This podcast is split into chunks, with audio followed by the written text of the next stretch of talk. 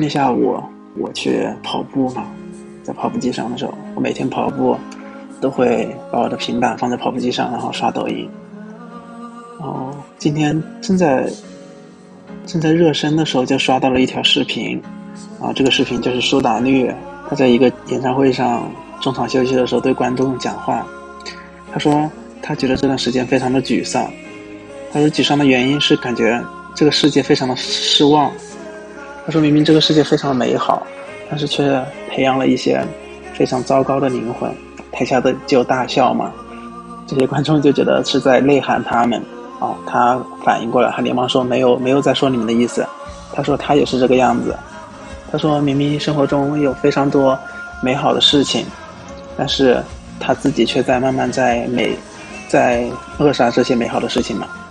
这些美好的事情在一个个的在他的世界里面在消散。他说他刚刚背对着唱歌的时候，感觉在唱自己的挽歌。他感觉做自己一件喜欢的事情的代价，就是要去做一百件自己不喜欢的事情，然后才能去维持他那一个一件喜欢的事情。他的他说他那件喜欢的事情就是写歌和唱歌嘛。这个时候台下就有一个观众就大喊了一声一句加油嘛。这种情况其实，在演唱会上其实是很感人的嘛。就经常你会刷到一些短视频，啊，台上的人会在描述自己，呃，不太好的心情的时候，台下人会给他们加油、呐喊，然后他就一副和观众互怼的模样。他说：“你不要打断我。”就对着那个观众说。那之前有看过他的很多视频，就觉得他是一个很毒舌的人嘛。以为这一次也是，那他继续就又。转换成很认真的口口口语在说，他一直觉得人生中不需要太多余的加油，因为最终能给自己力量的只有你自己嘛。他说他从来不渴望任何人对他说加油，任何人安慰他，也不需要别人甚至同情啊或者是什么，他一定会有一天会振作起来嘛。然后我今天正在烦恼自己今天要说什么的时候，我就觉得好了。今天的选题来了，我在想，我为什么想今天说这个事情？就是他最后说他不需要加油的这句话，特别能打动到我，因为我最近这一两年就越来越觉得加油真的是一句很没有用的废话。然后我为什么会这样说呢？然后呢，那我再一一道来。就感觉人生之中很多时候都会有低落的时候吧，就你一定要去妥协的是妥协一点的时候，才能去做到做到一些事情。就你能明显感觉出来，他肯定是妥协了很多东西，然后才能走到今天这个地方。他，你或多或少从他的新闻里面感受到他之前遇到的种种的无奈，自己的歌唱不了啊，然后被自己的经纪人欺骗啊这些事情，就你或多或少会了解到一点嘛。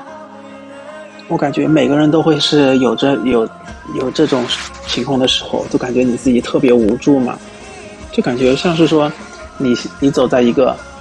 完全没有目的地的大大马路上，然后大马路上好多那种没有盖盖的井盖，然后你一个一个井盖下往下丢石头，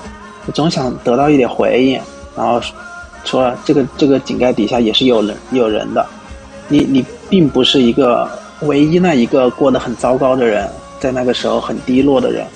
有人比你更低落，或者是说你需要找到路上同行的人去陪伴你，甚至是能够给你一点建议，或者是呃别的什么的时候，好像你那个时候你也不知道你想要什么嘛。我为什么很想说这个话题呢？因为这个事情真的是硬生生的发生在我的身上，而且是我呃主动意义上的认知到了这件事对我。来说是一个困扰，而且我去表达出来了，是怎么呢？就是又说到我的前任嘛，我我前任是在是在广州嘛，我现在在深圳，然后我不是一直也不太喜欢我这个工作，我就想着说，啊，既然和他感觉还算稳定了之后，我就找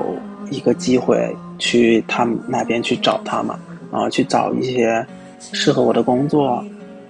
然后你在慢慢去准备的途中，你就会遇到一些很现实的问题，然后你你到底过去能做什么呢？你好像没有什么所谓的一技之长，你没有什么啊很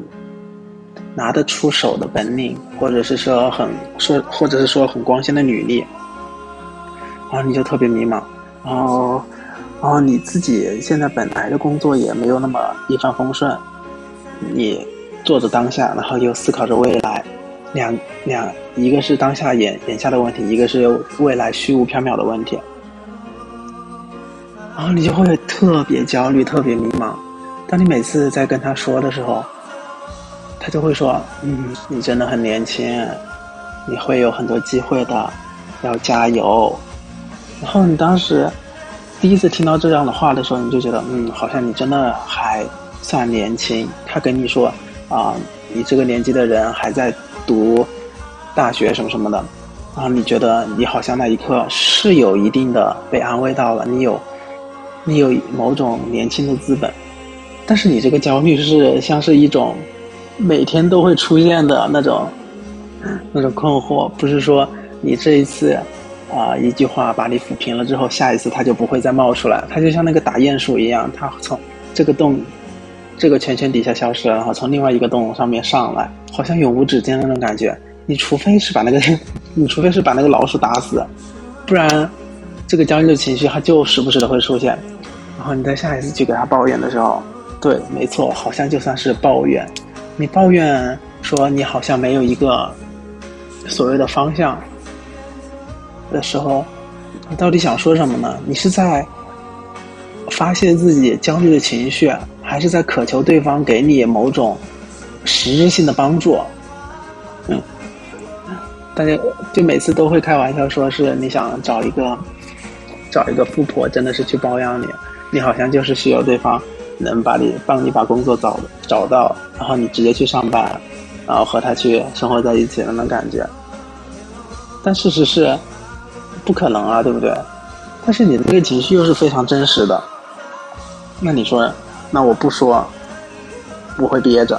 我说了，对方没有一个呃很好的回应，然后我会更难、更更难受，更加更加烦闷，然后以至于后来我就不说。我就自己一个人烦，然后烦着烦着，你积累太多了，你总会有一刻去爆发。你爆发的那一刻，你都不知道你那个爆发的源泉是什么。你好像是无数次的这种，这种焦虑夹杂着你说不出口的那些话的杂杂合体，在那一刻去爆发。然后对方问你，那你你这一次爆发的点是什么呢？他这个时候就会很理性的去问你了。然后你这个时候你的感性占上方的时候，你就觉得，哦，好，那你就是不关心我，你就是不爱我，我就觉得，好像人就是这么一个特别矛盾的矛盾体嘛。然后他就会跟我说加油嘛，他就以前一直会跟我说加油，然后说到后面我就觉得，真的是太敷衍了。你从最开始的觉得你这个人是在支撑你，到后面越来越觉得他是在无限的用一个。正确的废话在敷衍你，对不对？然后呢，我就说，你说这个加油有什么用？是能够给我情绪上的安慰吗？我觉得我的情绪上被安慰的那个阈值越来越高，越来越高。我觉得简单简简单单的一句话，加油，好像是已经满足不了我，好像现在这个问题是出现在我自己的身上，然后对方这个时候也。一脸一脸无辜，感觉好像都是他的错一样。但事实我知道，我现在然后再转换一个视角，再去分析我自己，我是是知道这个问题是出现在我我的身上的，是我的身上。因为这个这个问题终归是要我自己去解决。我无限的焦虑，我无限的陷入在这个情绪里面，其实是没有用的。我只要不去为这个当初那个计划去一步一步去实践、去努力的时候，都是没有用的。就像我当初。我虽然有下招聘软件，我有去找自己想去做的那个东西，那个职位的时候，我也是没有底的，因为我没有去做过，然后我还不肯迈出迈出去写简历这一步，说的我真的你感觉大部分是我自己的错，对不对？我我是没有去为这个焦虑去行去做出行为的，我自己都。没有从那个情绪里面走出来。当然，这个都是后话了。当时你全你困在那个情绪里面的时候，你的想法不会想到这么这么理智，你会把这一切埋怨给别人，埋怨给那个你最亲近的那个人。你觉得他没有在那个时候拉你一把，对不对？但是你说他说那句话，那个加油是有用的吗？至少在我看来是没有用的，在他看来呢有用吗？他有用，他至少是行使了他作为一个亲密关系角色的某种责任。但是对我来说，对他来说好像都不是一个更好的解决办法吧。他虽然没用，但是他背后的这个善意是存在的。他是关心你的，对不对？就像在演唱会上，那个观众去高声大喊出那一句“加油”的时候，你说他是带着恶意的吗？当然不是，他当然是带着善意去，某种意义上的去安慰他、支持他。但实际呢，这种支持其实是很无形的，对于成年人来说，好像是没有那么重、没有那么大的价值。有时候说加油最有用的是什么时时候？你有设你去设想那个环境的时候，就是一个小孩，他对一切都很懵懂的时候，你给他的一个鼓励，一个加油，好像是最有用的，对不对？你反而到了真正我们这个时候，你需要加油的时候是什么？你是需要上面对你的肯定，你知道这个加油背后是他对你的肯定这一个。事实，而不是说他仅仅甩一句加油，然后让你去做剩下的所有的事情的时候，对吧？所以说，与其说加油，还不如直直接，我们说两个极端，就是一个是说加油，另一个就是直接去帮对方解决了那个问题。所以理想化的就说我刚刚那个，他直接帮我找了工作，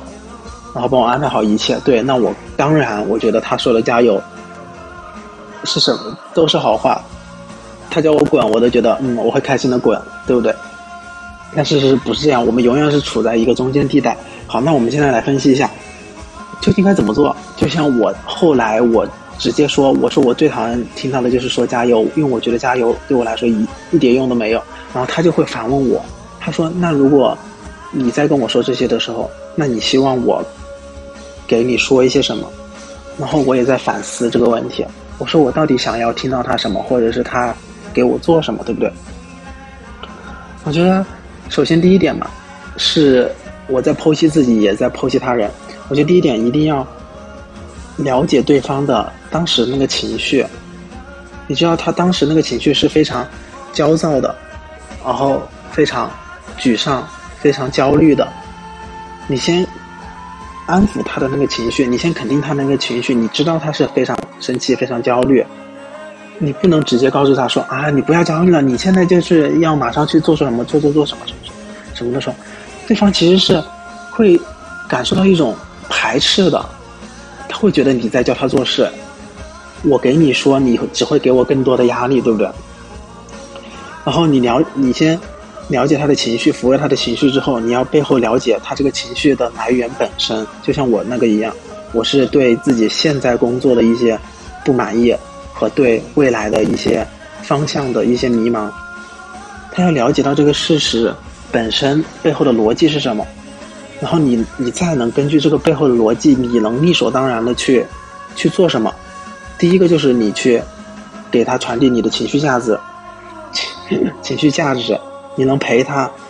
或者是你能安抚他。有时候真正真的有时候那个陪伴就是最好的。一种慰藉方式，再一个就是你给他提供真正有意义的那种建议，或者是提供办法。但是这个建议和办法就是要见仁见智了，看怎么对对方的胃口。就像啊，苏打绿他在演唱会上说，他说他不需要那种安慰，我觉得他不会不需要安慰的，他他真他一定需要安慰。他需要安慰来抚平他当时那个情绪，一定要先把你的情绪处理好之后，再去处理你后面的那个事情，对不对？再去行动。对方期待什么，你就给他什么；对方不知道他自己期待什么，你就慢慢引导，一步一步引导他让他知道他期待什么。啊我感觉我好像又说了一堆，唉，无用的废话一样感觉。反正这就是我今天特别想说的吧。我真的觉得加油对我来说就是很没有意义。我觉得对加油是对很多成年的人来说是没有太大的意义的，因为成年人都知道，因为成年的人感性背后的底色都是那一个非常理性的。一套价值体系，就像我很其实很佩服苏打绿，他的这个价值体系一样，他很能明白哪些东西是对自己没用的。就比如说，我在想，我如果当时在那个演唱会上，我如果是作为台上的他的话，别人给我说加油，或者是我作为台下的观众，整体的那个氛围是很热烈的、很亢奋的、很鼓舞人心的。我觉得我当时。可能也是肾上腺素会直接裹挟着我的大脑神经，会让我觉得我当时无所不能，我做什么都行，我干什么都行。我以后，我现在回去立马辞职，然后我立马去找工作，我立马能做很多很多我喜欢做的事情。但是你这个演唱会结束，你从台下走下来，你从观众席走出来，你真正面对实际面对这些问题的时候，你就会发现，刚刚那一切都是泡。泡沫一样那种感觉，那种让你情绪高跌宕起伏，你甚至在想，那我还不如没有刚刚那么一下亢奋的东西，会给我一某种希望。我希望着我能做得更好，我还不如接受我没有，我接受我现在此刻平凡的自己，就这样慢慢的往前走。你有时候做那个龟兔赛跑里面那个乌龟，对，就是我又是这段时间看视频里面说到一个理论，你有时候做那个乌龟，你慢慢往前爬，其实都。不是那么容易，更别提你经历过快快的那个阶段，你在接受你眼下这个慢甚至倒退的这个阶段的时候，其实是很难的。所以总归来说，加油真的，这个加油，你说它有没有用呢？没有用。对，你说它是不是一句好话呢？是的，至少是对方愿意给你说加油。现在很多人，在你跟他吐苦水的时候，人家都不愿意搭理你，甚至让你不要再给他说这些东西，影响他的情绪，给你给他传递他的负能量，对不对？所以，怎么后面处理这种遇到要说加油，或者是你要听到对方跟你说加油的时候，这个事情还是要一步一步去探索吧。好了，今天说了这么多，其实是一个无解的一个答案。